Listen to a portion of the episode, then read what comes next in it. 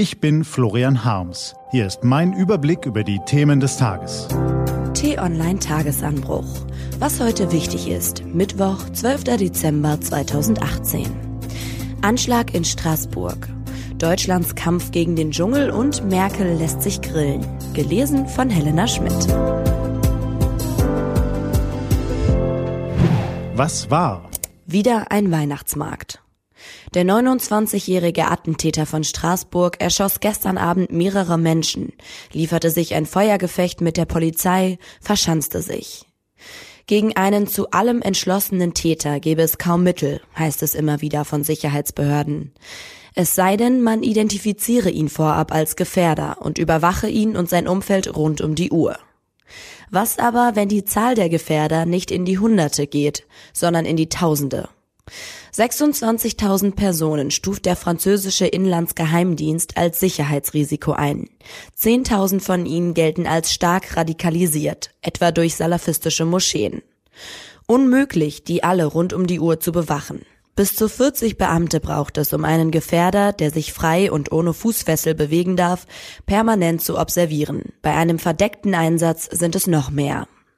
Was also hilft gegen junge Männer, die in Frankreich geboren wurden, mit eher geringen sozialen Bedingungen in gesichtslosen Vorstädten aufwachsen, womöglich die Schule vernachlässigen und sich in Hinterhofmoscheen radikalisieren, im Internet Terrorpropaganda anschauen, vielleicht zeitweise ins Gefängnis wandern, wo sie auf andere Extremisten treffen, wieder freikommen, aber keinen Halt finden und irgendwann den Entschluss fassen, selbst zuzuschlagen? Noch mehr Polizisten? Noch mehr elektronische Überwachung? Härtere Gerichtsurteile? Kann man alles machen, aber sie werden das Problem nicht gänzlich lösen. Alle Verfolgungs- und Strafmaßnahmen der Welt werden nicht ausreichen, um dieser Art von ideologischer Gewalt Einhalt zu gebieten, schreibt der Pariser Soziologe Fahad Khosrokawa in seinem Buch Radikalisierung.